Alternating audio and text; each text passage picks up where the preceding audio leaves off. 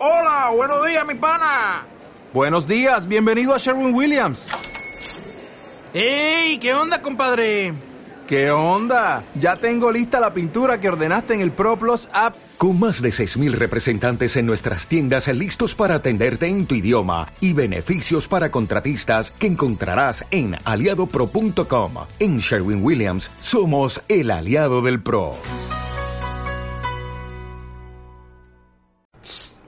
El sótano de Radio Belgrado. El sótano de Radio Belgrado. Mandanga sublime. Mandanga de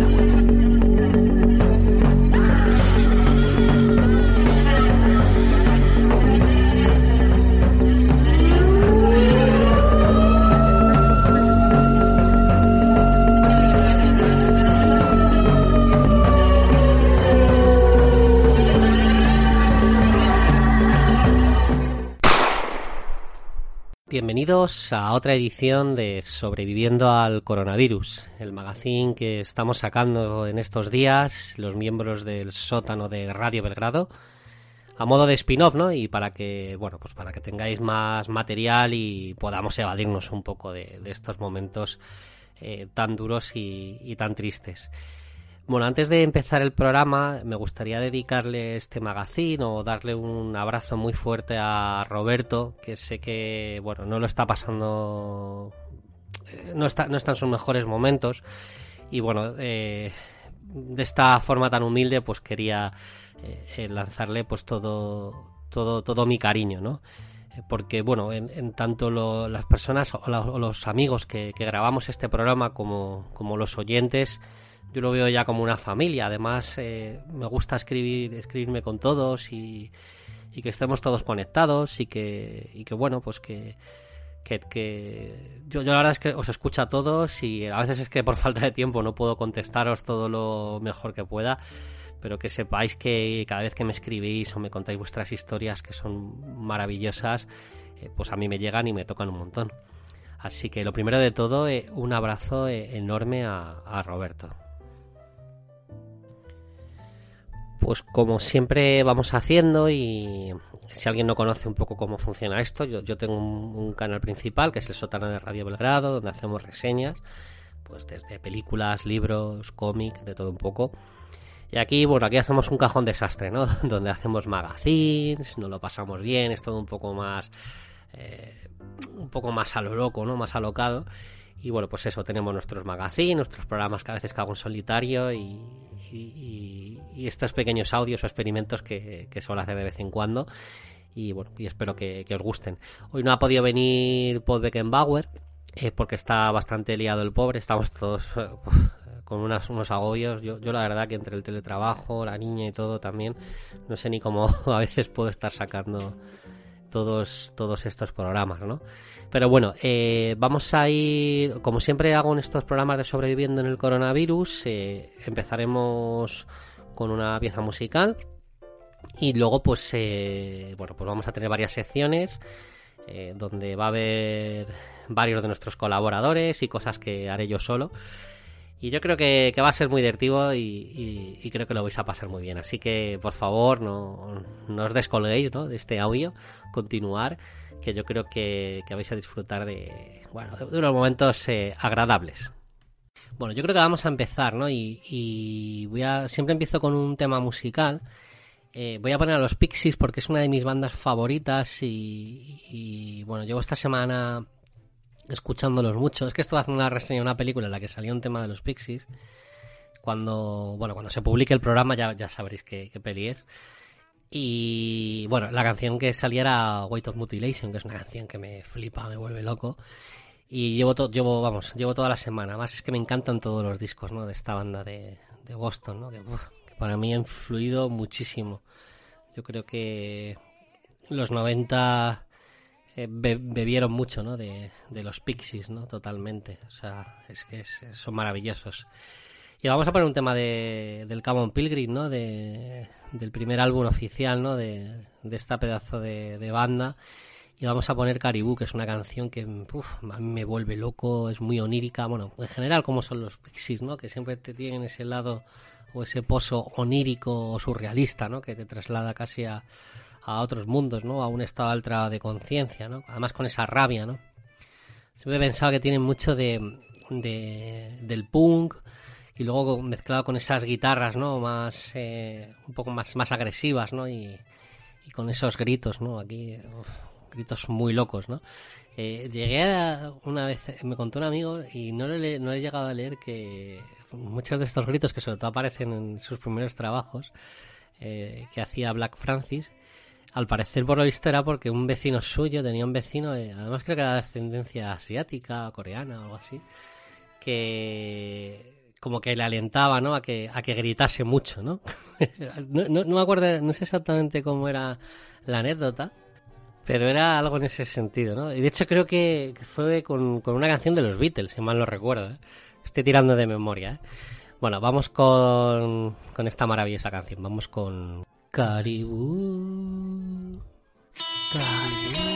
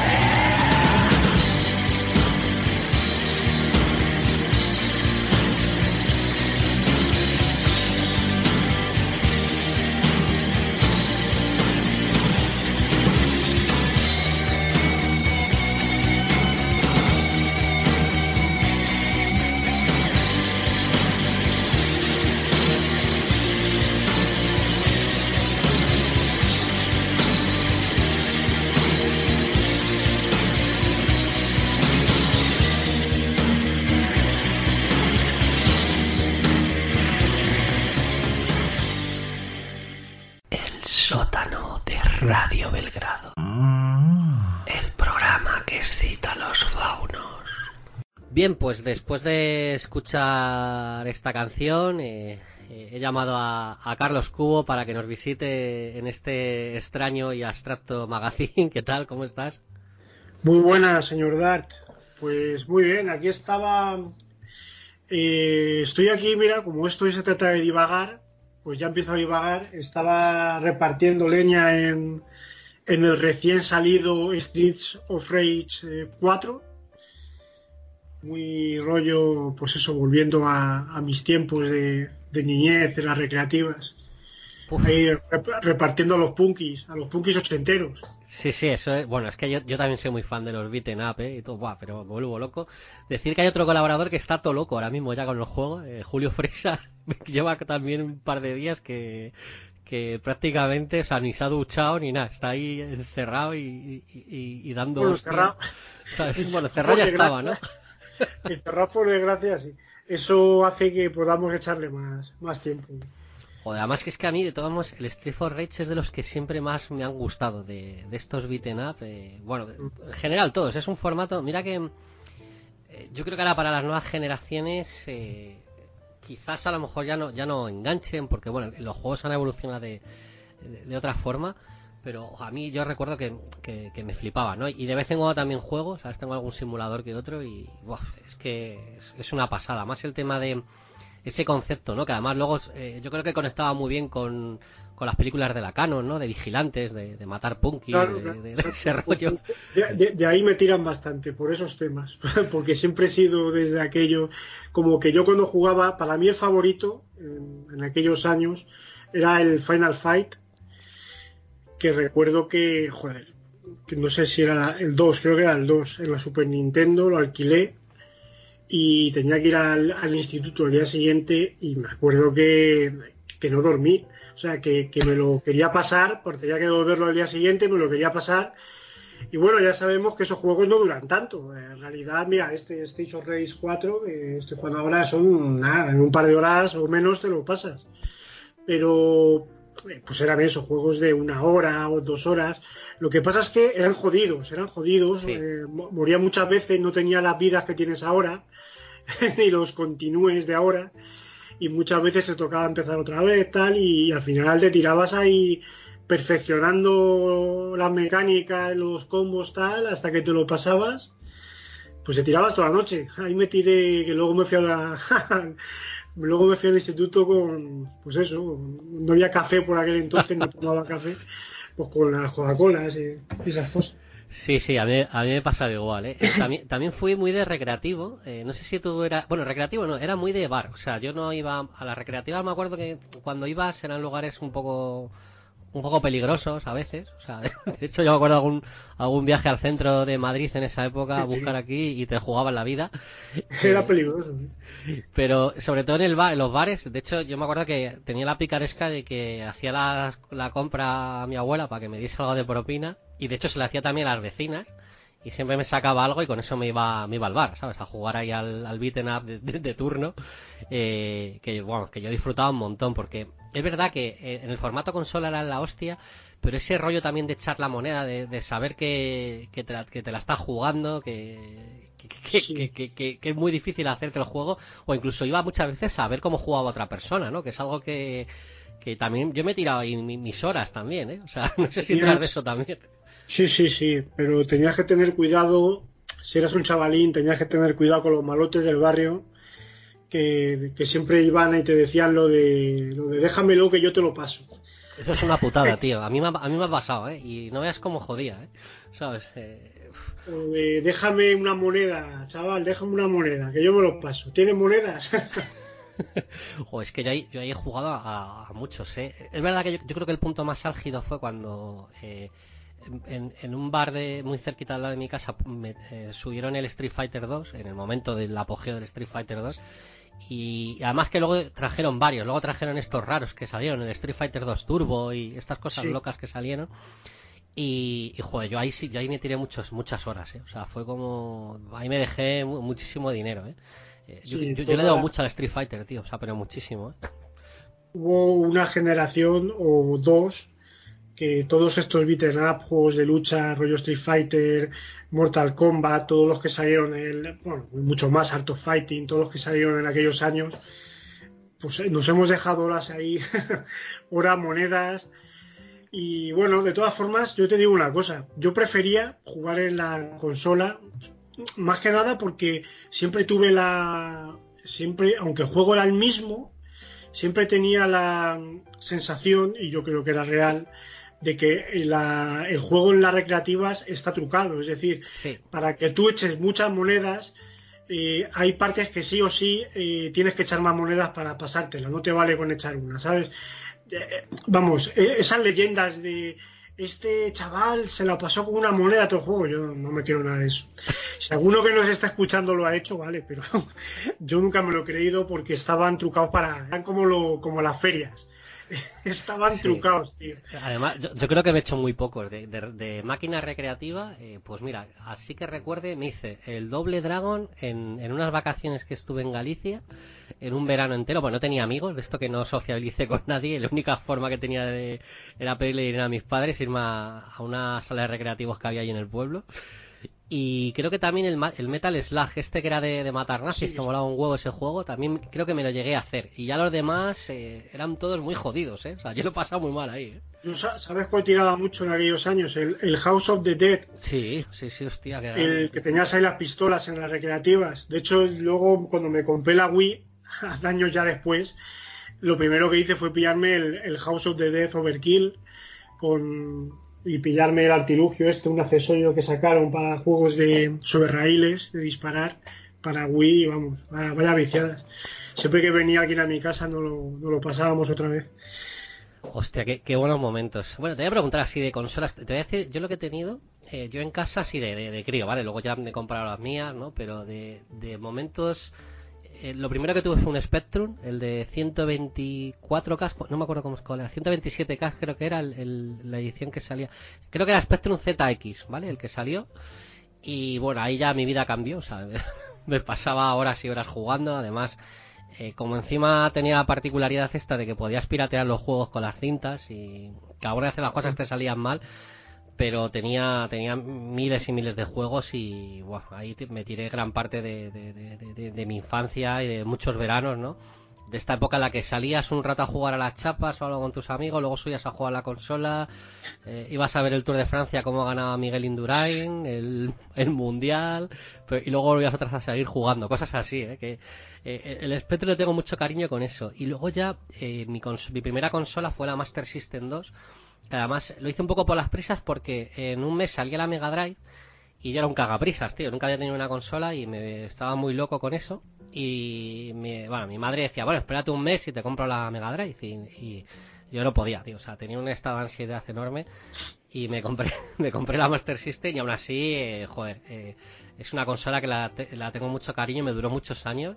Y bueno, la, la, la quemé, ¿no? Eso fue lo primero. Luego yo ya, ya me he comprado ya consolas ya con mi dinero y con mi sueldo, ¿no? Pero, pues Ardo las tengo un cariño enorme, tío. No sé tú, tú con qué empezaste a... Yo no, yo ordenador es que a mí me pilló muy pronto todavía lo del Spectrum, Atari y todo esto me pilló muy, yo todavía no, no tenía conocimiento, yo creo. ya más adelante, eh, cuando me empecé a interesar así ya por los videojuegos, la primera que tuve me regalaron una, una de estas que que salían que eran como, bueno, y que siguen haciéndolas de hecho, que eran como clones de consolas, pues era un clon de la, de la, de la Nintendo, Hostias, sí, sí. era un clon de la Nintendo, se llamaba Nipondo, La Nipondo esa mítica, ¿eh? O sea, eh, esa... era- sí, sí, que, que, que en aquel momento no lo pensabas, pero luego te, con el tiempo, ya investigando, viendo vídeos, vídeos, tal, te das cuenta de que, de que era de las míticas, de, Sí, sí, de sí, los clones míticos. Y es que de hecho, eh, le di muchísimo uso a esa consola porque te venía con un cartucho, ¿sabes? Esos cartuchos que venían, que te venían, pero como 500 juegos y a lo mejor te venían eh, Super Mario, te venía repetido eh, 10 veces. Luego te eran co- eran juegos originales, pues como lo que luego más tarde hizo mucha gente cuando se pirateaba la, la, la DS, la PSP, la, la Sí. Wii y se, y se metía a los juegos, ¿sabes? Pues era algo así, pero en consolas clon. Eh, curioso, lo- luego ya, ya para la siguiente, ya un poco más mayor, ahí sí ya me regalaron la, la Super Nintendo. Joder, mítica también, ¿eh? Esa... Ya, ya es como pasar a, fue ya pasar a un nivel, vamos, yo alucinaba. Que, de hecho el primer juego, de los primeros que tuve así de Super Nintendo, recuerdo que fue el Donkey Kong Country, Hostia. que, que era un avance tremendo en aquella época, el Killer Instinct, eh, bueno, los Super Mario, tal, el, el Airborne Jim, ¿te acuerdas de ese juego? Sí, sí, sí, joder, sí, sí. Yo, Y- fíjate, fíjate con la, con la Super Nintendo, yo era más de Sega normalmente, pero eh, reconozco que cuando llegó la Super Nintendo para mí fue la hostia. O sea, eh, esa consola, eh, co- la jugabilidad que tenía, los juegos que tenía, todo, todo. O sea, creo que para mí fue un momento importante. Yo no la, llegué a tener, lo que pasa que eh, tenía un vecino que me la dejaba y que iba a jugar yo. O sea, él venía a mi casa a jugar a la Master System y yo iba a a jugar a la Super Nintendo. Claro, salía yo ganando. Y, algunas veces pues me la, la solía dejar y, y era la, bueno, era el, era el fin de semana ese que no salía ya ni con tus amigos, ¿sabes? Porque era como te dejaba la consola y sabías que tenías que administrar el tiempo, pero hasta la muerte, ¿no? Me imagino que habrá- habrás hecho eso alguna vez, ¿no? Eso de que te dejen la consola y volverte loco, totalmente. Sí, sí, hace, yo ahora ni loco lo haría, pero hace, pero hace años, bueno, hace años, cuando éramos chavalines, sí que era algo habitual el intercambiar una semana consolas, el dejarse los juegos, tal, todo eso ha cambiado mucho, claro. Y ya te digo que eh, yo con el tiempo me hice mucho más tiquismiqui con esas cosas y ni de coña, ya está, a mí hasta me cuesta dejar películas en tu video, o sea que... A mí me pasa igual, a, a- a no ser que sea una persona que tenga mucha fe en él, en ella, no, no me gusta. ¿Sabes qué pasa? Que en aquellos años, como eran todo cartuchos, que no se rayaban, que tal, que parecía que los podías llevar en el bolsillo ahí sin nada, pues como que te costaba menos dejarlo, era, era otro rollo.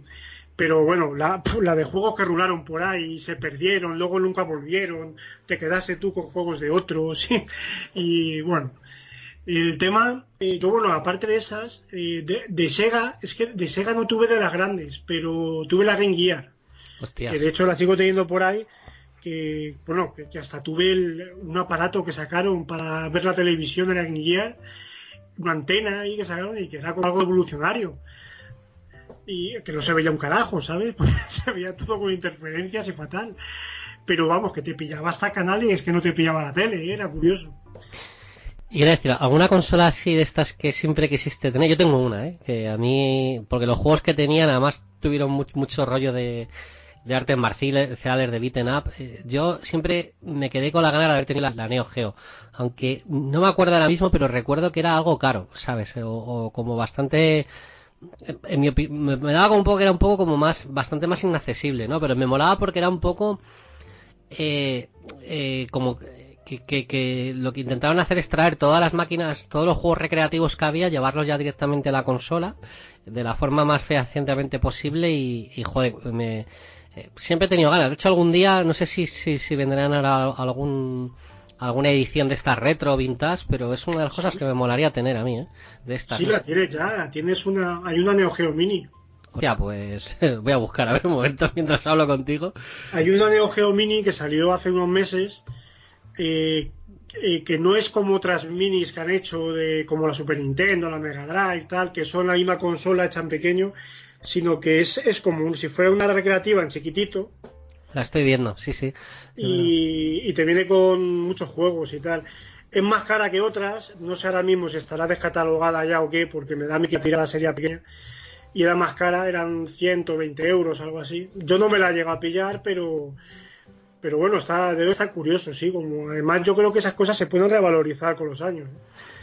Lo voy a investigar, ¿eh? porque lo que pasa es que como tenga esto no, no salgo yo de casa. Sí, sí que está, está la venden, ¿eh? En Amazon, por ejemplo, está.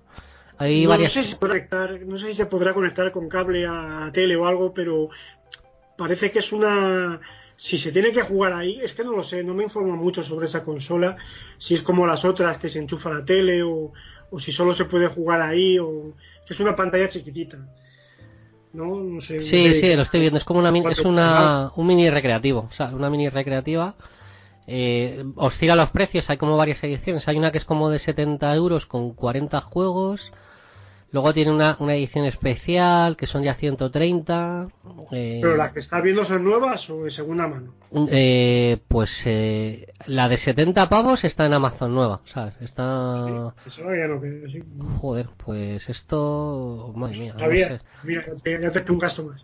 Tengo una, tengo una tentación. A mí- o sea, estoy ahora mismo o sea, en riguroso directo en darle al botón de comprar, ¿eh? O sea, eh, es que luego en casa tengo Ahora hostia. precisamente que hay menos gastos por estar en casa y hay tiempo, bueno, ya también depende de la economía de cada uno, que, que tampoco ha quedado muy bien con esto, claro. Pero...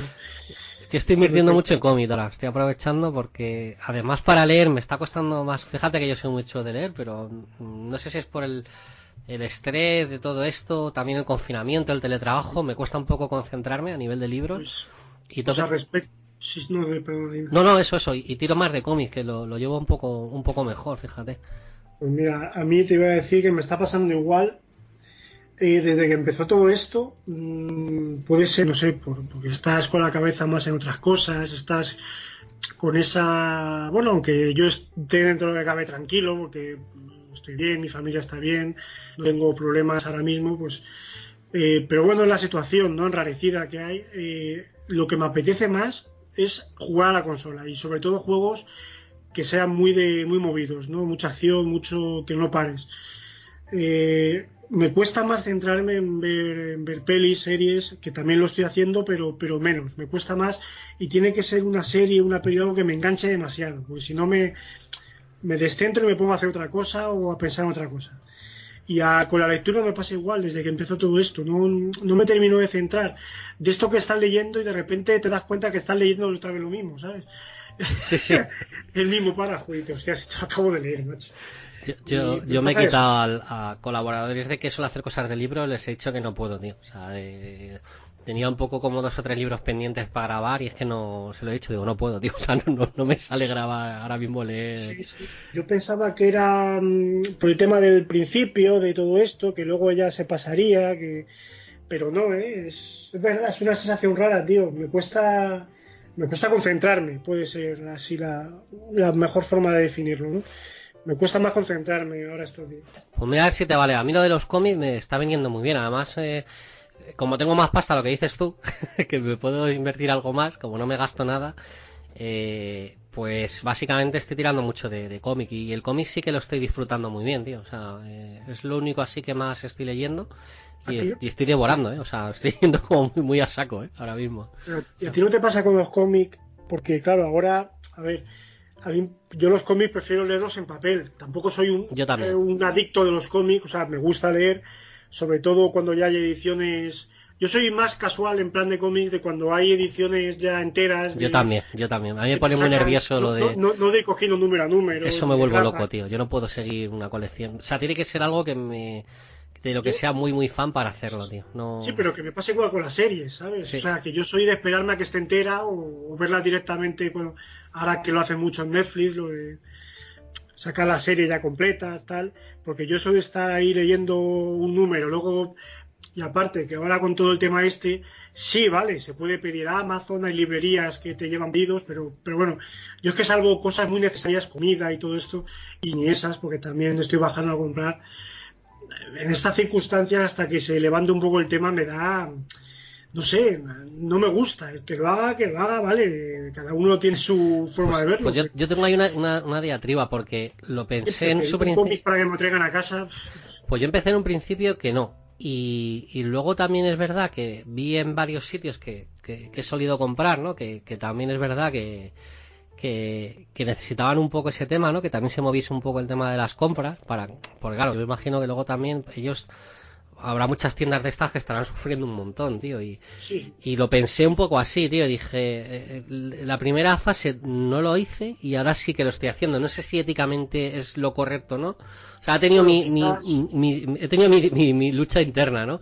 Y ahora yo creo que estoy en cierta manera también un poco como, eh, eh, o sea, ap- apoyando también, no, no, no lo digo que esto lo hago en plan solidaridad, porque también lo hago yo para evadirme, o sea, no voy a ser un hipócrita, pero también creo que, que, que en cierta manera entiendo que, que ellos también lo agradecerán un poco, ¿no? Que, que, que, que, que se sigan haciendo algunas compras, ¿no? Eh, es que es, es tan raro todo, tío, que no sé. el, el tema, claro, es que también Me- depende. Depende un poco también del repartidor, que también dices, joder, es Claro, que es, que es, es que es todo, tío. Es que también es que es complejo, porque por un lado está el que pidas a un sitio concreto de una librería del barrio, algún tal, que sabes que lo necesitas, otra cosa es que lo pidas a Amazon, que sabes pues, que- que te lo va a traer, no tiene nada que ver con él, tiene su sueldo eh, y, y le da igual, ¿sabes? Eh, va a tener que estar... Y yo esas cosas, pues si pido algo de Amazon, lo único que he pedido de Amazon desde que empezó todo esto ha sido unas mascarillas. o sea, y que me tardaron en llegar, pues, pues un mes y medio. Y ahora ya las hay en farmacias. El tema, el tema más que nada es por eso, por no por el sitio en sí, sino por estar haciendo un repartidor, una persona que a lo mejor es externo de, ese mismo sitio, no sé. Pero bueno, de todas formas ahora ya está levantándose un poco el tema Y yo creo que de aquí a poco las. Creo que dentro de, de esto que han hecho ahora de las fases, creo que las librerías se podrán abrir ya. Me parece que la semana que viene, ¿no? mayo, Decían que la- a primeros de mayo ya volvían otra. Ojalá, tío. Creo que ya van a poder abrir. Sí. Otra cosa es como tú te puedas mover para ir a una, porque esa es otra, ¿no? Depende de donde la tengas, si está cerca o no de, de tu casa, porque yo aquí cerca no tengo ninguna. Yo eh, tema. voy a ver un poco cómo lo hago. De, de tiendas de cómic tengo, hay dos que sí que tengo fichas. Tengo una que es de, de, la- de mi zona que tiraré ahí. Y de libros es la que más me está costando. En, libros no sé si voy a poder acceder o, tendré que comprarles eh, por pedidos. eh, que ya miraré un poco a ver cómo, cómo lo hago. Pero voy a intentar tirar por, por pequeñas tiendas, sobre todo, ¿sabes? Para un poco, bueno, pues eh, para ayudar un poco, ¿no? Que, porque es que van a, yo creo que va a ser un golpe duro. ¿eh? El tema de la cultura va- se va a llevar una buena hostia y sobre todo los pequeños comercios, ¿eh? Eso está. Está claro que si te gusta comprar eh, libros, cómics, cuando todo, bueno, ahora ya, cuando esto ya empieza a levantar, no levantar en sí lo que es el virus, porque eso yo creo que va a estar ahí, sino, bueno, pues que al fin y al cabo tendremos que empezar a salir, porque si no esto se va a garete.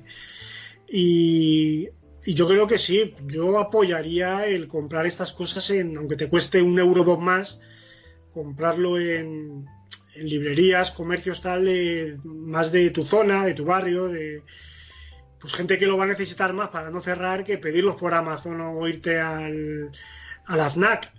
Pero bueno, Yo lo hago también con la compra normal, o sea que. eh, cada uno ya. aunque por ejemplo tengo un Mercadona que está cerca, que ahí hago un poco por la compra más generalista, pero yo por ejemplo las verduras y cosas así las intento hacer. Hay dos comercios, de todas mis zonas de estas zonas nuevas de Madrid que, que no hay mucha historia, eh, pero eh, por ejemplo verduras y cosas así intento ir más al, al pequeño comercio. Es un poco más caro, pero casi lo prefiero, ¿sabes? Y, y, pues, Bueno, yo pues, aquí que estoy las mismas. Yo aquí lo único que tengo al- es una hora más.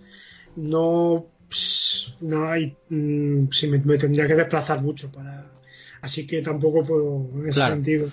Pero bueno, no, de todas formas, es que a todo esto que estábamos hablando, te decía lo del cómic en papel, porque estos días, como no puedo comprar en papel, o al menos no he querido, y he dicho, bueno, pues voy a descargarme por lo típico, PDF, tal, Sí. y voy a- que no soy muy dado a leer en, en, en ebook, ni en PDF, ni tal. Y he estado comprobando que yo no sé si esto es, es de, de coco o qué, tío, pero me pongo a leer un cómic en, en PDF, en tal, y me aburro. Lo dejo. No, me, me da sueño, tío. y me pongo a leer eh, un libro igual. No, no puedo. Sin embargo, en papel, el mismo cómic lo disfruto. No, no sé, tío, si es. A mí me pasa, si ¿eh? algo- yo, yo lo paso muy mal con el, con el digital, incluso antes del confinamiento, ¿eh? O sea, es algo que... A ver, normalmente para sacar programas hay libros que no encuentro, que están descatalogados o algo y, y tengo que tirar de digital porque no queda más remedio, ¿sabes? Y ahí lo paso mal, o sea, cuando estoy leyéndolo, o sea, es que estoy como que me, me, me, me- me molesta, ¿sabes? Estoy... Es que me entra sueño, Sí. te lo digo en serio. No es como que está en la pantalla, lo veo muy artificial, no, no conecto de igual, ¿sabes? Con, con el dibujo, con lo que sea. No.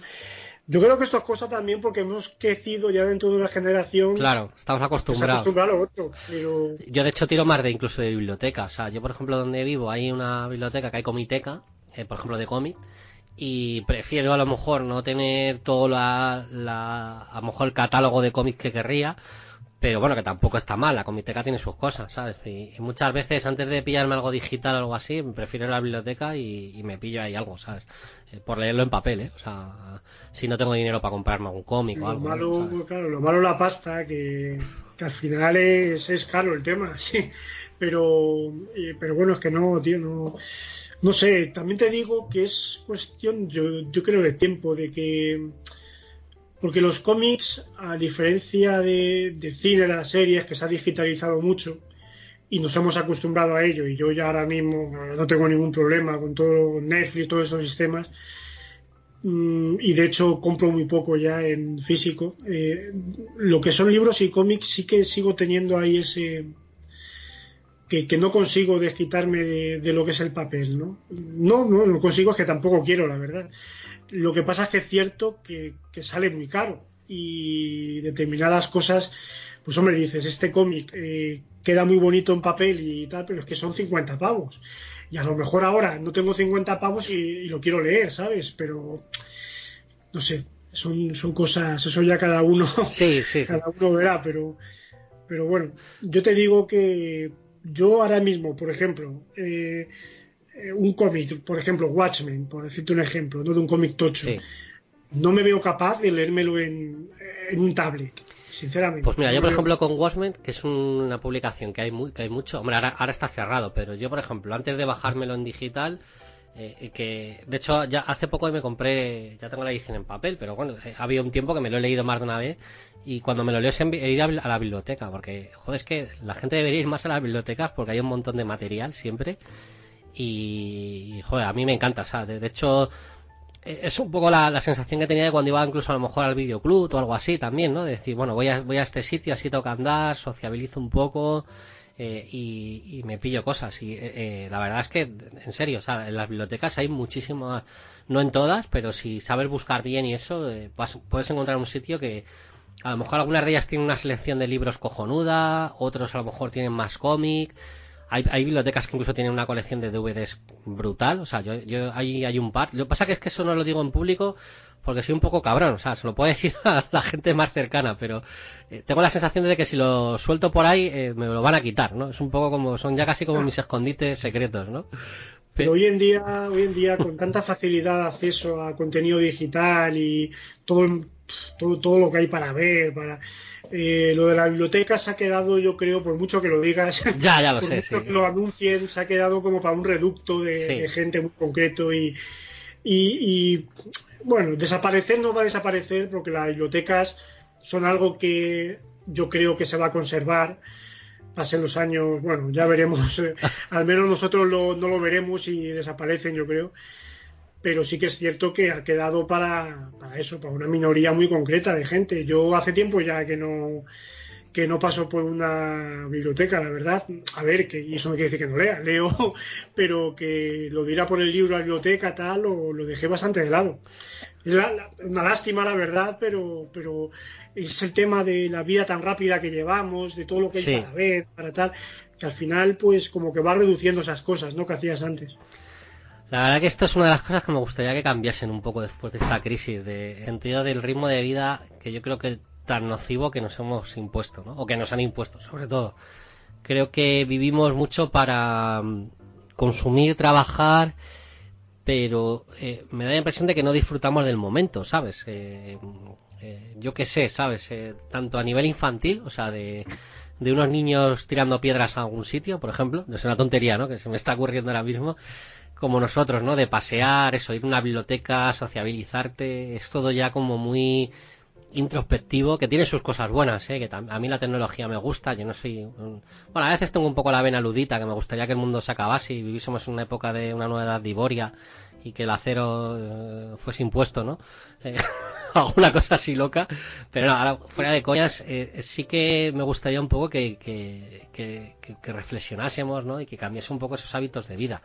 Creo que la tecnología viene muy bien, pero parece que estamos como eh, de una forma muy exponencial adaptándonos a un modo de vida que quizás tampoco piense que a lo mejor sea lo, lo mejor para el ser humano, ¿sabes? Tiene que haber una especie como de, de equilibrio, ¿no? Pero bueno, esto es un poco reflexión mía, ¿eh? También cada opinión es respetable, ¿no? no... Yo creo que ya es complicado bajarse de ahí. Sí. Yo creo que ya, al menos en las sociedades como la que vivimos y que con la globalización ya prácticamente son, va siendo todas, al menos todas las que, las que lo, se lo pueden permitir, por así decirlo, porque hay otros que aunque quisieran siguen estando ahí. eh, to- todo país eh, desarrollado al final ha terminado con este estilo de vida y, y fíjate, nosotros hace hace no mucho decíamos, joder, los chinos, trabaja como chinos, ¿no? todo esto. Y cada vez no nos damos cuenta y estamos más cerca de, de ser como ellos. Sí, además Eh, no- nos copiamos en lo peor, o sea, de todo. O sea, eh, los chinos copian lo peor de los europeos, nosotros copiamos lo peor de... O sea, en vez de coger los aspectos mejor que tengamos cada país, pillamos lo más chungo, ¿no? Como para estar más Sí, jodidos, tío. Pero es que si te fijas, es como, esto es como lo de la, el dicho este, lo de la rana que, que la pones en la, en la olla y si la vas poco a poco, pues subiendo la temperatura hasta que ¿sabes? Sí, sí, que se sí. quemará cuando ya esté, si se la pones de golpe, pues saltará. Bueno, pues esto es un poco eso. Yo creo que nosotros nos están haciendo como a los chinos, pero poco a poco, poco a poco, a fuego lento, y vamos a llegar ahí. Vamos a llegar, si no estamos ya muy cerca, vamos a llegar a, pues a eso, al punto de que la vida sea eh, trabajo por el sueldo justo para pagarte la casa y pagarte eh, dos caprichos para no deprimirte y, o para que lleves la depresión mejor y, y bueno, y el que tenga familia, pues intentar llevar a su familia lo mejor posible si no se divorcia y poco más. Yo al final estamos un poco en, en ese estilo de vida y, y cada vez hay más, más estrés. Precisamente las depresiones muchas vienen de ahí, ¿no? De, Sí, sí. de no conseguir los objetivos, objetivos que, que parece que te marcan ya desde que tienes eh, poco, poca edad, ya te marcan unos objetivos como los chinos, de que tienes que ser competitivo, tienes que, tienes que llegar aquí, si no llegas a esto eres un fracasado, si no tal, tienes que compararte con el de al lado. Y, y en los trabajos también te lo hacen. Yo no sé, yo, yo en, en los claro. últimos trabajos que he tenido, siempre tienes como exámenes, unas pruebas, unos, o sea, algo que, que como que te tienen que mantener en tensión cada, cada dos por tres y dices, joder, pero esto qué, qué coño es, que ¿no? ahora, sea, ahora hasta en el trabajo más humilde, sí, sí. ahora hasta en el trabajo más humilde estás compitiendo con mucha gente. Antes, en los trabajos humildes, iban la gente que querían hacerlos, o que, bueno, decían, no me queda otra, pues voy a hacerlo. Pero eran trabajos, eso, era para determinado tipo de personas. Ahora ya, como está tan mal la cosa desde hace años, por mucho que digan que la crisis se superó, y yo creo que no. Y de hecho ahora ya, ve- ya veremos dentro de un tiempo, Sí. bueno, ya la que nos va a caer de aquí a unos meses, eh, es como que se, es como que hay una, mm, hay una cabeza, por así decirlo, de gente que está allá arriba y lo que baja de esa cabeza ya el resto del cuerpo eh, se ha quedado ya en esa humildad, ¿no? Aunque muchos no lo quieran reconocer y sigan con con, eh, con eh, ¿cómo así decirlo? Pues sigan con sus ideas de que son mejores que otros, han llegado más alto. Estamos todos en la mierda, por así decirlo. Sí, sí, sí. Hay unos poquitos que están arriba, y, pero ya el resto cada vez más estamos abajo. Yo creo que es así. Y es la sociedad que, que, que- que quieren para nosotros. eh, que, sea, que no haya una mitad, sino que, que unos pocos estén arriba y el resto ya no sea, bueno, la clase media, ¿no? Por así decirlo. Sí, yo, Estemos yo- a- yo- vamos, yo que creo en un que extracto obrero, por así estoy de acuerdo porque mm, yo creo que tuvimos un momento, sobre todo desde finales de los 60, ¿no? Cuando, pues, eh, bueno, un poco antes, ¿no? Cuando existió un poco la mentalidad esta del bienestar social, ¿no? Desde el New Deal hasta incluso el repunte que hubo con el mayo del 68, ¿no? De reclamar las cosas. eh, un poco como que, que, todavía existía un poco ese concepto de la socialdemocracia, del bienestar social, de que, bueno, que, que, que vale que vivíamos en una sociedad que no iba a ser justa, pero que, teníamos más o menos un ritmo, podíamos tener un ritmo de vida agradable, ¿no? Donde podíamos vivir todos más o menos decentemente. Eso se ha acabado. Yo ya no lo, yo estoy de acuerdo contigo. Creo que hay dos clases, que está el asalariado, o sea, al que le pagan una nómina, que ese hombre, su vida es una mierda, o sea, puede que a lo mejor gane alguien un poco más que tú, pero em, en un porcentaje, em, en general, el ritmo de vida está igual de jodido que tú, y luego el que el que el que paga, ¿sabes? Y, y ni más, o sea, o sea, y, y- y existen esas dos clases y tiramos a ese rollo, ¿verdad? Sí, sí, yo creo que y, y cada vez, por lo que te digo, cada vez va más enfocado a eso, a pues como ya están en países en Sudamérica o que si nos escuchan, eh, que imagino que sí habrá Sí, mucho, oyentes mucho. de allí, pues ellos mismos nos darán la razón, ¿no? De que de que allí desde hace ya mucho eh, es la sociedad que tienen. eh, un tanto por ciento pequeño que vive eh, de lujo y un tanto por ciento muy grande que tiene una diferencia tremenda con ese pequeño tanto por ciento. Antes en España había como más eh, menos separación, que siempre la habrá obviamente entre una persona que vivía muy bien y una que vivía normal, pero pero bueno, pero había mucha gente que vivía normal, había mucha gente que vivía pues lo típico que, que- que se dice de hace mm, hace 30 años eh, una, una familia trabajaba solamente el padre en un trabajo normalito y se pagaba en una casa en, en 10 años, ¿no? Sí, En 5 años. Y tenían ya la casa pagada. Ahora mismo hemos llegado, nos, nos han llevado a un punto, nos han hecho creer que eso ya es lo normal y, ya por desgracia es así, de que tienen que trabajar sí o sí dos personas con sueldos eh, que cada vez van a la baja, con condiciones peores, más precariedad, más inseguridad, para pagarse ya no un piso en propiedad, sino un alquiler, porque cada vez menos gente opta, puede optar a- a meterse en, en un piso en propiedad, sal- salvo que, que tengan mucho dinero ahorrado para pagarse una buena entrada, salvo que tengan un contrato indefinido hace muchos años y que es algo cada vez más difícil. Así que cada vez en ese sentido hay más desigualdad, claro. A ver dónde nos lleva esto, porque yo entiendo que esto algún día petará, porque... eh, Luego va a estar el tema de las pensiones en el futuro. Claro, es que es que es que mucha, yo creo que están tirando mucho el chicle y va a llegar un momento en el que no sé si la gente va a poder soportar este nivel de vida, ¿sabes? Eh, porque bueno, tú puedes estirar el chicle hasta un cierto punto, pero cuando la gente ya esté jodida y no tenga tenga ya lo mínimo, empiece a pasar hambre o, vive unas condiciones ya tan horribles que bueno, eh, a, a ver lo que pasa. Yo me gustaría que, porque bueno, no, no me gustaría vivir situaciones de violencia o cosas así, porque bueno, no, me gusta, ¿no? O, o por lo menos ya según me voy haciendo más mayor, creo que siempre puede haber otras alternativas, claro. Pero es verdad que, que joder, que, que tiene que haber un cambio o algo, ¿sabes? Eh, hay que dejar de estirar el chicle, ¿sabes? Tiene que haber...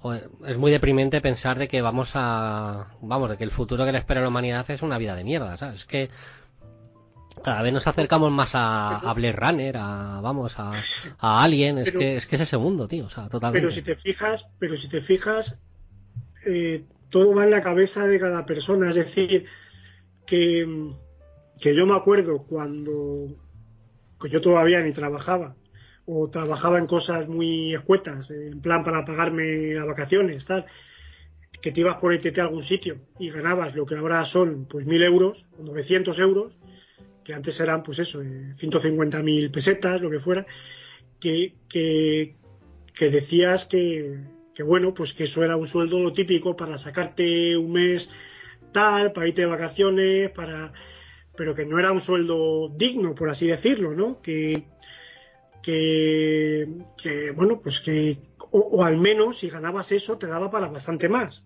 es lo que quiero decir. Sí.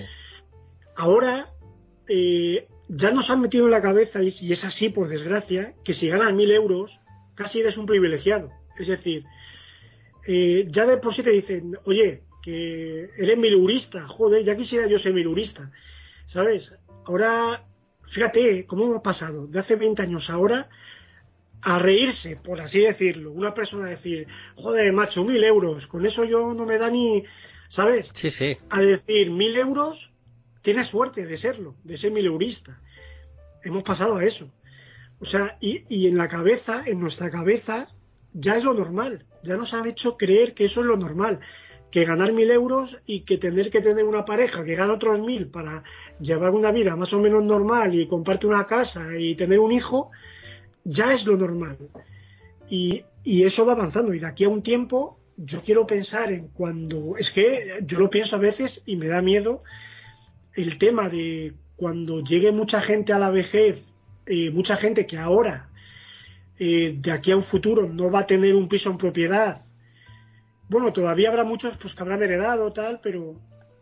Pero es que, claro, tú piensas que mucha gente ahora, ya anciana, tiene pensiones de mierda, pero tiene pisos en propiedad que se pudieron pagar en su momento. Y eso es un gasto muy grande que se quita. Pero cuando mucha gente en el futuro eh, que haya vivido el alquiler, una de dos, o ha ahorrado mucha pasta, y por desgracia mucha gente no le da para ahorrar mucha pasta, porque viva al día, o se va a ver en un problema serio cuando Sí, vea que, que no tiene nada en propiedad, se tiene que jubilar y lo que le queda es una mierda, o espérate que le quede algo, porque ya veremos las pensiones que pasa. Entonces, eh, yo estoy pensando en ese futuro así y da, da un poco de congoja. ¿eh?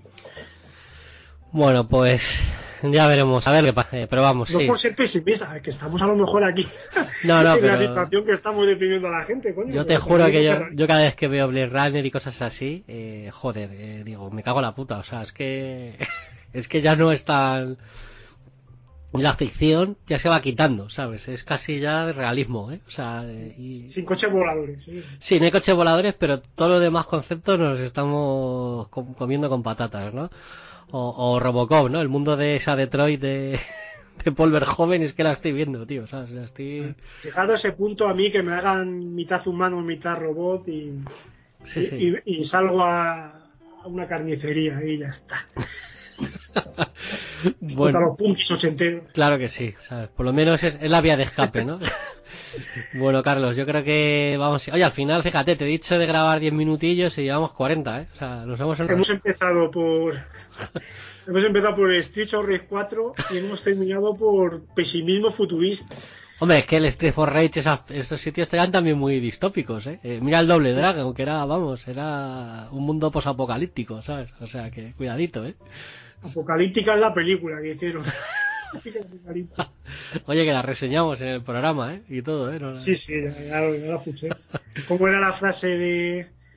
Joder, que frase, tenía una frase mítica, tío. No me acuerdo ahora, tío. O sea, Fuera. tengo el cerebro ya carcomido, ¿eh? Para esas cosas ya, ¿eh? bueno, que, alguien lo, que alguien lo ponga en el muro, ¿eh? Y que lo, y que lo comente. Los hermanos. Ah, ¿Cómo era, tío? lo está buscando, ¿no? Sí, sí, lo estoy buscando. Joder, no acuerdo yo ahora, espérate, a ver si te la saco yo. Espérate. Frase de doble. Joder, es que no me acuerdo yo tampoco. Mira que fíjate que, que la- que tampoco hace tanto que la, que la reseñamos, ¿sabes? No me acuerdo, tío. Que nos lo ponga alguien en el, en el muro ¿eh? y, y- y tiramos ahí. Seguro que lo veo luego. Pero bueno, que me, hizo mu- que, que me hace muchas gracias esa frase. Bueno, Carlos, como siempre, un millón de gracias y nada, pues eh, eh, seguimos hablando. Nosotros continuamos, voy a poner una, una canción y, y sigo con el, con el magazine, con este magazine, ¿vale? Venga. Venga, hasta luego, hasta luego. Bueno, pues os voy a dejar una canción que tiene, bueno, una parte sentimental importante, porque esta fue la sintonía del sótano cuando, cuando comenzamos. Eh, es un tema de los Ramones que me flipan y es I don't go down to the basement. Vamos con ella.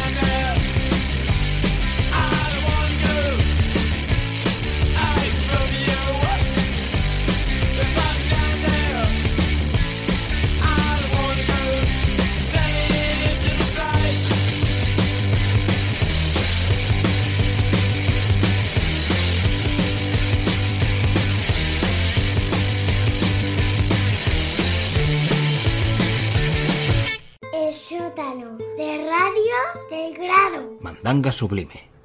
Mandanga de la buena. Despertó cuando sonó el despertador, pero se quedó tendido en la cama durante un rato después de haberla apagado. Repasando por última vez los planes que tenía para hacer un desfalco por la mañana y cometer un asesinato por la noche. Había pensado en todos los detalles, pero le estaba dando el repaso final. Aquella noche, a las 8 y 46 minutos, sería libre en todos los sentidos. Había escogido aquel momento porque cumplía 40 años, y aquella era la hora exacta en la que había nacido. Su madre había sido muy aficionada a la astrología, razón por la que conocía tan exactamente el instante de su nacimiento. Él no era supersticioso, pero la idea de que su nueva vida empezara exactamente a los 40 años le parecía divertida. En cualquier caso, el tiempo se le echaba encima. Como abogado especialista en sucesiones y custodia de patrimonios, pasaba mucho dinero por sus manos. Y una parte no había salido de ellas. Un año atrás había tomado, entre comillas, prestados 5.000 dólares para invertirlos en algo que parecía una manera infalible de duplicar o triplicar el dinero. Pero lo había perdido. Luego había tomado prestado un poco más para jugar de una manera u otra y tratar de recuperar la primera pérdida. En aquel momento debía la friolera de más de 30.000. El descuadre solo podría seguir ocultado unos pocos meses más, y no le quedaban esperanzas de poder restituir el dinero que faltaba para entonces. De modo que había estado reuniendo todo el efectivo que pudo sin despertar sospechas, liquidando diversas propiedades que controlaba y aquella tarde tendría dinero para escapar del orden de más de 100.000 dólares, lo suficiente para el resto de su vida. Y no la atraparían nunca. Había planeado todos los detalles de su viaje, su destino, su nueva identidad. Y era un plan a prueba de fallos. Llevaba meses trabajando en él. La decisión de matar a su esposa había sido casi una ocurrencia de última hora. El motivo era simple, la odiaba. Pero después de tomar la decisión de no ir nunca a la cárcel, de suicidarse si llegaban a arrestar alguna vez, se dio cuenta de que, puesto que moriría de todas maneras si la atrapaban, no tenía nada que perder si dejaba una esposa muerta tras él en lugar de una viva. Casi no había podido contener la risa ante el adecuado del regalo de cumpleaños que ya le había hecho el día anterior, adelantándose a la fecha una maleta nueva. Irónico, ¿verdad? También la había convencido para celebrar el cumpleaños dejando que ella fuera a buscarlo al centro para cenar a las 7. Poco imaginaba ella cómo iría la celebración después de aquello. Planeaba llevarle a casa antes de las 8 y 46 para satisfacer su sentido de lo apropiado y convertirse en un viudo en aquel momento exacto. El hecho de dejarla muerta también tenía una ventaja importante. Si la dejaba viva y dormida, cuando despertara y descubriera su desaparición, adivinaría enseguida lo ocurrido y llamaría a la policía. Si por el contrario la dejaba muerta, tardarían un tiempo en encontrar su cuerpo, posiblemente dos o tres días, y dispondría de mucha más ventaja. En el despacho todo fue como la seda, para cuando fue a reunirse con su mujer, todo estaba listo, pero ella se entretuvo con los aperitivos y la cena. Y él empezó a dudar de si se si le sería posible tenerla en casa a las 8 y 46. Sabía que era ridículo, pero el hecho de que su momento de libertad llegara entonces, y no un minuto antes ni después, se había vuelto importante. Miró el reloj. Habría fallado por medio minuto de haber esperado a estar dentro de la casa. Pero la oscuridad del porche era perfectamente segura, tan segura como el interior. La porra descendió una vez con todas sus fuerzas, justo mientras ella estaba de pie ante la puerta esperando a que la abriera. La tomó antes de que cayera y consiguió sostenerla con un brazo mientras abría la puerta y volvía a cerrarla desde dentro. Entonces accionó el interruptor. La habitación se llenó de luz amarilla y antes de que se dieran cuenta de que sostenía a su esposa muerta en los brazos, los invitados a la fiesta de cumpleaños gritaron en coro. ¡Sorpresa! Pesadilla en amarillo, de Frederick Brown. Bueno, espero que os haya gustado este humilde audiorelato. Y os voy a dejar con... Tampoco ha podido venir hoy en el programa, pero sí que nos ha dejado una de sus piezas. Me refiero a nuestra maravillosa colaboradora Carolina Corbillo, en la que en esta ocasión va a interpretar de una forma magistral el I Wanna Be Loved by You. Vamos con él.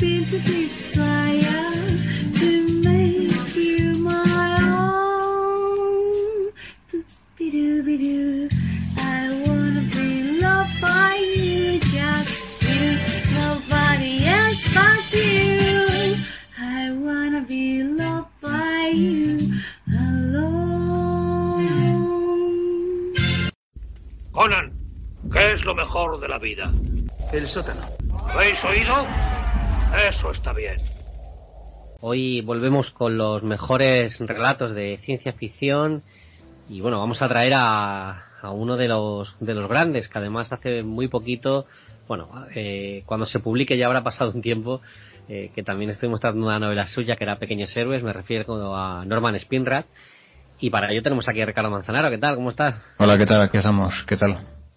Pues muy bien, muy contento de traer a, a este autor, eh, porque la verdad es que es de estos que, que a veces solemos tratar, ¿no? De estos que hay que reivindicar de vez en cuando, ¿no? Nunca está la primera línea, ¿no? De, de los escritores más conocidos dentro del género, pero la verdad es que tiene unos relatos y unas novelas eh, fascinantes, ¿verdad?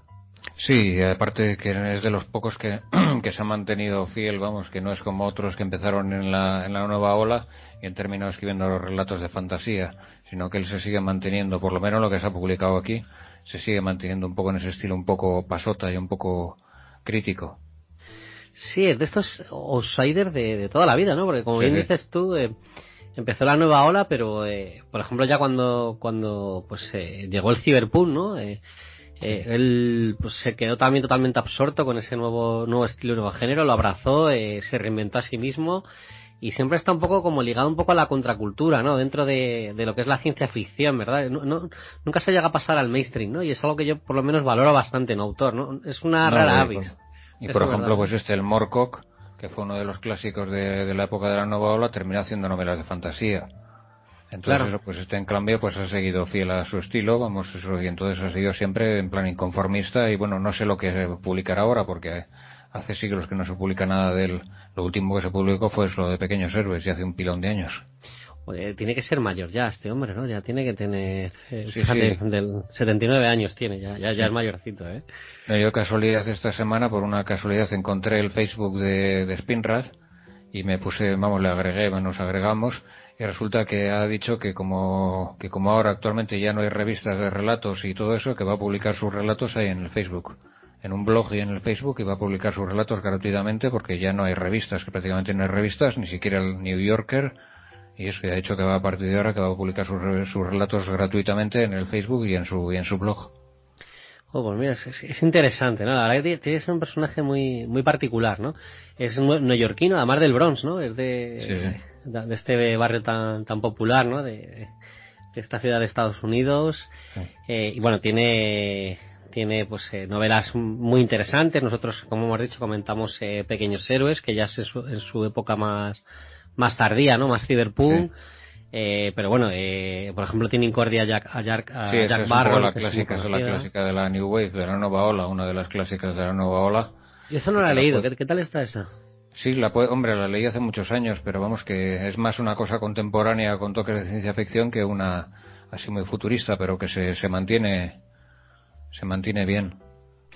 Y luego Bueno, también eh, tiene fama, aunque no la he leído, tiene fama el sueño de hierro, que imagina que Hitler escapó del, del, del cerco a Berlín y vive en Estados Unidos escribiendo novelas de ciencia ficción. O esa, no- esa novela la llevo yo buscando eh, durante eones, ¿no? Es, un- es una historia que siempre me ha, me ha llamado mucha atención. Además creo que se, se ha traducido al, español, creo. Sí, sí, Bueno, que la publicó Minotauro hace un pilón de años. Eso es, eso es. Mm. Yo creo que allá por el 2000, me, me eh, eh, quiero recordar. Incluso 2000, yo creo que 2000 y más antigua incluso. Lo Bueno, único pues- que no recomiendo es una, su primera novela que era Los Solarianos, que la publicaron en Nebulae y que es una space opera de, vamos, super cutre, vamos, esa no, es su primera novela y se nota, vamos. Se nota que estaba empezando, ¿no? Sí. en esa época, ¿verdad? Bueno, eh, vamos a tratar un relato que es eh, bastante conocido también de, de su carrera, que es Ángeles del Carcinoma y, bueno, eh, la verdad es que no, no lo había leído nunca hasta, hasta ahora, hasta la fecha, y es, es una pasada, ¿eh? La verdad es Sí. que uf, eh, tiene, además es muy, es muy conciso, es una, una pequeña historia, Sí. pero pues un ejercicio de, bueno, No, lo mejor todo es el final. estilo y lo que va contando, cómo lo cuenta, vamos, porque en realidad es una especie de versión macarra de viaje alucinante, vamos. Sí, fíjate, lo tenía, lo tenía yo ya apuntado, ¿no? Sí. Eh, es que, eh, fíjate que eh, toda la parte de la obra es, es maravillosa, ¿no? Porque, bueno, se centra en la historia de, de un personaje, ¿no? Que, una, una especie de, de, de superdotado, ¿no? Este Harrison Wintergreen, eh, bueno, que, que prácticamente desde que es un niño, ¿no? Pues eh, va superando cualquier dificultad y se va haciendo cada vez rico, millonario, eh, hace descubrimientos, bueno, es que hace de todo, o sea, es- una pasada, o sea, de hecho la, la historia de él ya, ya, ya per se es súper interesante, de hecho daría para una película o, sí. una serie, pero claro, es que luego el final, eh, ese final tan a la nueva ola, ¿no? Tan lisérgico que tiene, que es, es, Sí, es una joya, ¿no? Vamos, es una, un homenaje al, al LSD también, ¿verdad? Sí, sí, no, y eso, y eso, el, pintar ahí los linfocitos, vamos, los, los, los gérmenes como si fueran los ángeles del infierno, eso pues es que queda, y él cargándoselos así, en plan, ya digo que eso parece viaje alucinante, pero en versión, en versión, en versión máquina baja, vamos. A mí me encanta, la verdad es que es una pasada. Bueno, eh, pues un poco para quien no lo haya leído, tampoco lo vamos a destripar porque es, es Sí. cortito, es, es- es muy conciso. Pero bueno, se centra en este Harry Wintergreen, ¿no? Desde, desde que es un niño, ¿no? Eh, pues eh, vamos a ver cómo va avanzando. Creo, que- creo que al principio eh, eh, se le nota que es una chapa a los negocios porque se da cuenta que era más que en las colecciones de cromos de béisbol que tenía solamente había cuatro de un jugador, él, los compra los cuatro y luego los, los revende eh, bueno, a unos precios increíbles, de ahí eh, va pasando a la- al, al instituto, a la universidad, eh, bueno, si me quieres ayudar un poco con la historia, es, es que es muy chula, ¿eh? la verdad es que... Sí, además es que lo hace a una velocidad, vamos, lo cuenta a toda una velocidad del copón, vamos, le entra un, un, un frenesí del copón. Bueno, de hecho te cuenta que el obligón, que también Sí. de hecho simulaba un tartamudeo, ¿no? Eh, pues para, para que las chicas empatizasen, ¿no? Tuviese Sí. una especie como de sentimiento de pena, ¿no? Para poder ligar. Eh, luego empieza, creo que empieza a escribir novelas eróticas, eh, con la, con la cual, pues, con lo que llega a sacar bastante dinero. Sí. Con eso invierte, se va a México, eh, vende un, un coche que había comprado un deportivo por muchísimo más dinero, de ahí trapicha con el ejército, es que es que es que es una es increíble, ¿no? La, la carrera que tiene, bueno, el caso es que al final se acaba comprando hasta islas, Sí. de ahí acaba montando un paraíso fiscal, luego se se alquila una especie de supercomputador, bueno, es, es que es, un- es, es increíble, o sea, la historia de este tío es, eh, es una pasada, ¿no? Bueno, Nor- Norman Spearrat, a quien no le conoce, tiene un ejercicio de imaginación brutal y... y- No, y como lo cuenta también, eso todo lo que lo, como lo cuenta, y además que eso, que todo esto que parece que puede, que puede ser 20 páginas, lo cuenta en cuatro páginas, o sea, a Sí, una sí, velocidad, no. a una velocidad Sí. copón. Lo que pasa es que, claro, eh, el punto álgido de esta obra, o sea, que, que imaginaos, ¿no? Ya toda la historia que te está contando, eh, mm, pues se llega al culmen cuando, bueno, pues a pesar de todos los logros que, que- que tiene, de hecho llega a curar la sífilis, si mal, si mal no recuerdo, bueno, sí. es que hace de todo, eh, pero llega un momento en el que le detectan un, un cáncer, eh, además eh, terminal, le dicen que en pocos meses va, va a fallecer, y él lo que hace es que se, recul- se recluye en una, una pequeña fortaleza con un superordenador, con eh, toda la información y todos los fármacos y las drogas eh, posibles eh, para intentar curarse. E intenta, de hecho, buscar alguna solución. Además, creo que hace de todo, desde ciencia, brujería, eh, bueno, de, to- to- todo lo, todas las... Sí, todas, las, todas las posibles soluciones, vamos. Sí, es brutal. Pero bueno, al final lo más interesante es que eh, hace una especie de, de compuesto con, con un montón de sustancias, eh, la mayoría eh, psicotrópicas, eh, bueno, que son capaces de alterarte pues, eh, la, la conciencia. Y, y bueno, pues lo que hace es que tiene una especie como de, pues eso, de viaje lisérgico, en donde pues se, se mete, hace un viaje astral, pero hasta hacia dentro de su organismo. Y, eh, y bueno, pues ahí como, tal y como ha contado Ricardo, ¿no? Eh, pues prácticamente sus venas son una autopista, donde él va montado a, a lomos de un, de un glóbulo blanco y, y bueno, y va acabando con, con estos, estas células cancerígenas que son, que son ángeles del infierno. Básicamente, eh, ese es prácticamente el final, con un, también, bueno, con una especie de vuelta de tuerca, ¿no? Un final, Sí, un sorpresa, eso. Pero es que esa parte es que es, es alucinante, ¿verdad?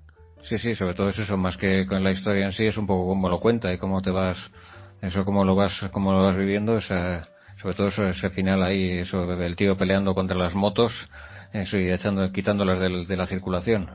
Y que en realidad son las células cancerígenas, vamos. Imaginas una. No sé si a lo mejor aquí eh, cogerían varias ideas para luego hacer la serie de Eras una vez la vida, ¿eh? Porque no me extrañaría, ¿eh? Ya, ya, bueno, un poco, un poco macarra me parece para, para luego lo que fue, era una de la vida. Bueno, Era como la versión light, ¿no? Pero, Sí, esto sería mejor para los Simpsons o así. pero vamos, es que es, es- es brutal, o sea, la verdad es que es un, es un ejercicio de imaginación genial, además con, con muy mala leche, muy, muy macarra, muy gamberro y muy de, pues muy de este autor, ¿no? Fíjate, es que es un hombre que yo creo que ha tocado casi los dos géneros pues más contraculturales, ¿no? Dentro de la ciencia ficción, ¿no? Lo que es la nueva ola y, y el cyberpunk, ¿no? Que es un, pues prácticamente un género, un heredero directo, ¿no? De esta nueva ola. Eh, Y es eso, todavía no he leído el de Pequeños Euros, pero creo que estaba bien, ¿no? Lo comentasteis y... A nosotros nos gustó, nos gustó mucho. Es bastante denso, eh, eso sí, y mm, es de una lectura un poco lenta, pero si, si tienes paciencia, si eres, si eres un lector paciencia eh, eh, y tampoco necesitas grandes dosis de acción o, cosas así, eh, se disfruta mucho, ¿eh? la verdad que es una historia bastante interesante. ¿eh? Eh, muy cyberpunk, eso sí, te, te tiene que gustar un poco el- ese género, Sí. eh, muy universo de Bruce Sterling y cosas así, ¿no? pero, pero está muy bien. A mí la verdad que me, me- me encantó, me gustó mucho. Te estoy dando una chapa hoy, hoy no, sé Ah, qué pasa. Yo oye, que no, sí, seguido, no, no paro de hablar, ¿eh? Oye, así mejor, oye, si, si te ha gustado, no pues, siempre yo dar la, aquí la opinión, vamos, ya te digo que también me ha gustado mucho y me ha parecido muy original y soy muy, con muy, con muy buen ritmo y eso y te queda, sobre todo el final es muy divertido, eso como, como lo pintan todo. Pues además es fácil de conseguir con que prácticamente lo googleéis y pongáis eh, eh, pues eh, Ángeles del Carcinoma o Los Ángeles del Carcinoma eh, y pongáis Norman Spinrat, eh, lo vais a encontrar, ¿no? Es un relato bastante conocido, ¿no? De, de su obra, ¿verdad? Sí, sí, sobre todo porque eso, porque salió en el, salió en el famosa antología de visiones peligrosas, entonces eso, la famosa antología esa de Nueva Ola, Contracultura y todo eso, entonces eso se hizo muy popular esa antología. La de Harlan Ellison, ¿no? Sí, de Harlan la Ellison, sí. Que es una fuente inagotable, vamos, de, de relatos salidos de madre, vamos. A mí me encantan. Yo, te- yo nada más que tengo una edición en, en la editorial esta que es de color azul, que venían un montón de. Nunca Sí, me los de acuerdo Orbis, los de Orbis, ¿no? Los de Orbis, sí.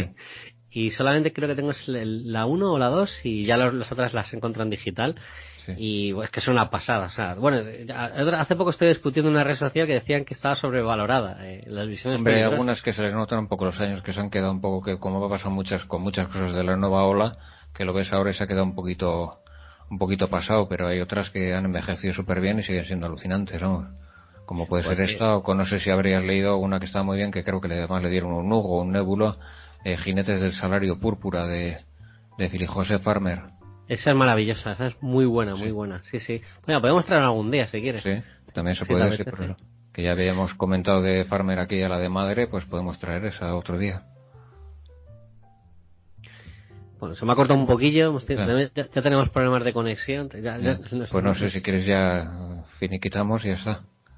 Sí, a ver si nos van a atacar y se van a meter entre nuestros organismos. Sí, ¿no? sí, sí, se nos meten así los, los ángeles del carcinoma. Pues nada, eh, como siempre, son pequeñas dosis de ciencia ficción, pero bueno, aunque sea pequeña, estas son de las que te dejan huella y, y bueno, que yo recomendaría, bueno, y, y por supuesto también el, el las visiones peligrosas, eh, yo creo que es, bueno, si te gusta la ciencia ficción, en mi opinión, eh, eh, de verdad que hay gente igual que, pues que puede estar de acuerdo, ¿no? Pero yo creo que es de las mejores antologías de relatos que se han hecho del género, o por lo menos Sí, sobre todo que, que representen la nueva ola. que es lo que ¿sabes? cambia todo el género, es, es antología. Entonces, bueno, pues que si te gusta la ciencia ficción, pues eso es uno de los puntales de la ciencia ficción, vamos. Es como un H.G. Wells o como un Asimov, es una cosa que cambia el género. Pues sí, pues sí, la verdad es que, fíjate, yo creo que hasta algún día deberíamos, eh, un día ya con tiempo, eh, hacer una reseña de cada libro, o sea, no a lo mejor centrándonos en, en relato por relato, pero sí como eh, un poco por Sí, resumiéndolo, ¿no? Sí, cada uno de los ¿Sabes? volúmenes o así, a ver cuáles son los más, los más destacados en ese plan, vamos. Sí, porque yo creo que merecería la pena, ¿no? Es, es Mm. además, sobre todo un poco de guía, ¿no? Para, para gente que a lo mejor se quiere iniciar un poco la, en la ciencia ficción, eh, eh, pues aparte de los, eh, de las novelas así un poco más conocidas, más punteras, eh, a nivel de relatos yo creo que también eh, es una buena forma de, de meterse un poco dentro de, dentro del género, vamos. Sí, sí. Pues nada, lo tenemos apuntado y a ver. Muy bien. Bien. Pues Ricardo, como siempre, un, un placer, un placer enorme hablar contigo de ciencia Igual- ficción. igualmente, colaborar, eso, pues nada, que la gente a ver si le gusta el relato. Pues seguimos hablando, Ricardo. Un abrazo. Vale, de acuerdo. Hasta luego. Vale, hasta luego. Bueno, pues esto ha sido otra edición más. Como siempre digo, muchas gracias a los que nos habéis escuchado y sobre todo a los que han llegado hasta aquí. Un abrazo. Os recordamos que podéis contactar e interactuar a través de nuestro correo electrónico programaelsótano.com o también nos podéis seguir a través de nuestra página de Facebook, la cual la podéis encontrar si buscáis como programa el sótano. También tenemos cuenta de Twitter. La podréis localizar como arroba programa sótano. El sótano de Radio Belgrado. Mandanga de la buena. Oh yeah.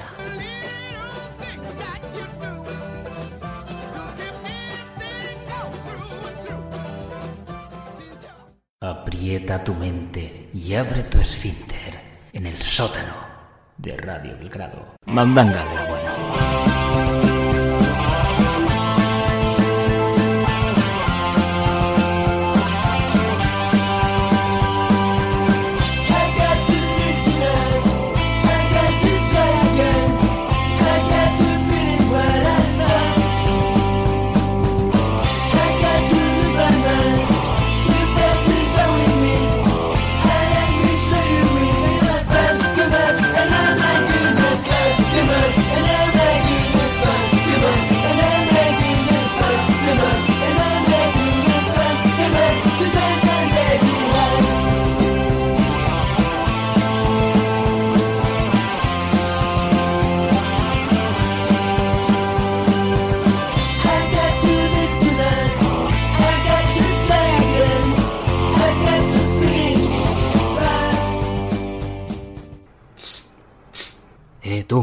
Esto todavía no ha acabado. Si estás oyendo esto, no olvides darle me gusta al audio en iVoox. Esto nos ayuda a difundir el programa. Además, cada vez que un oyente lo hace, un fauno de Narnia eyacula.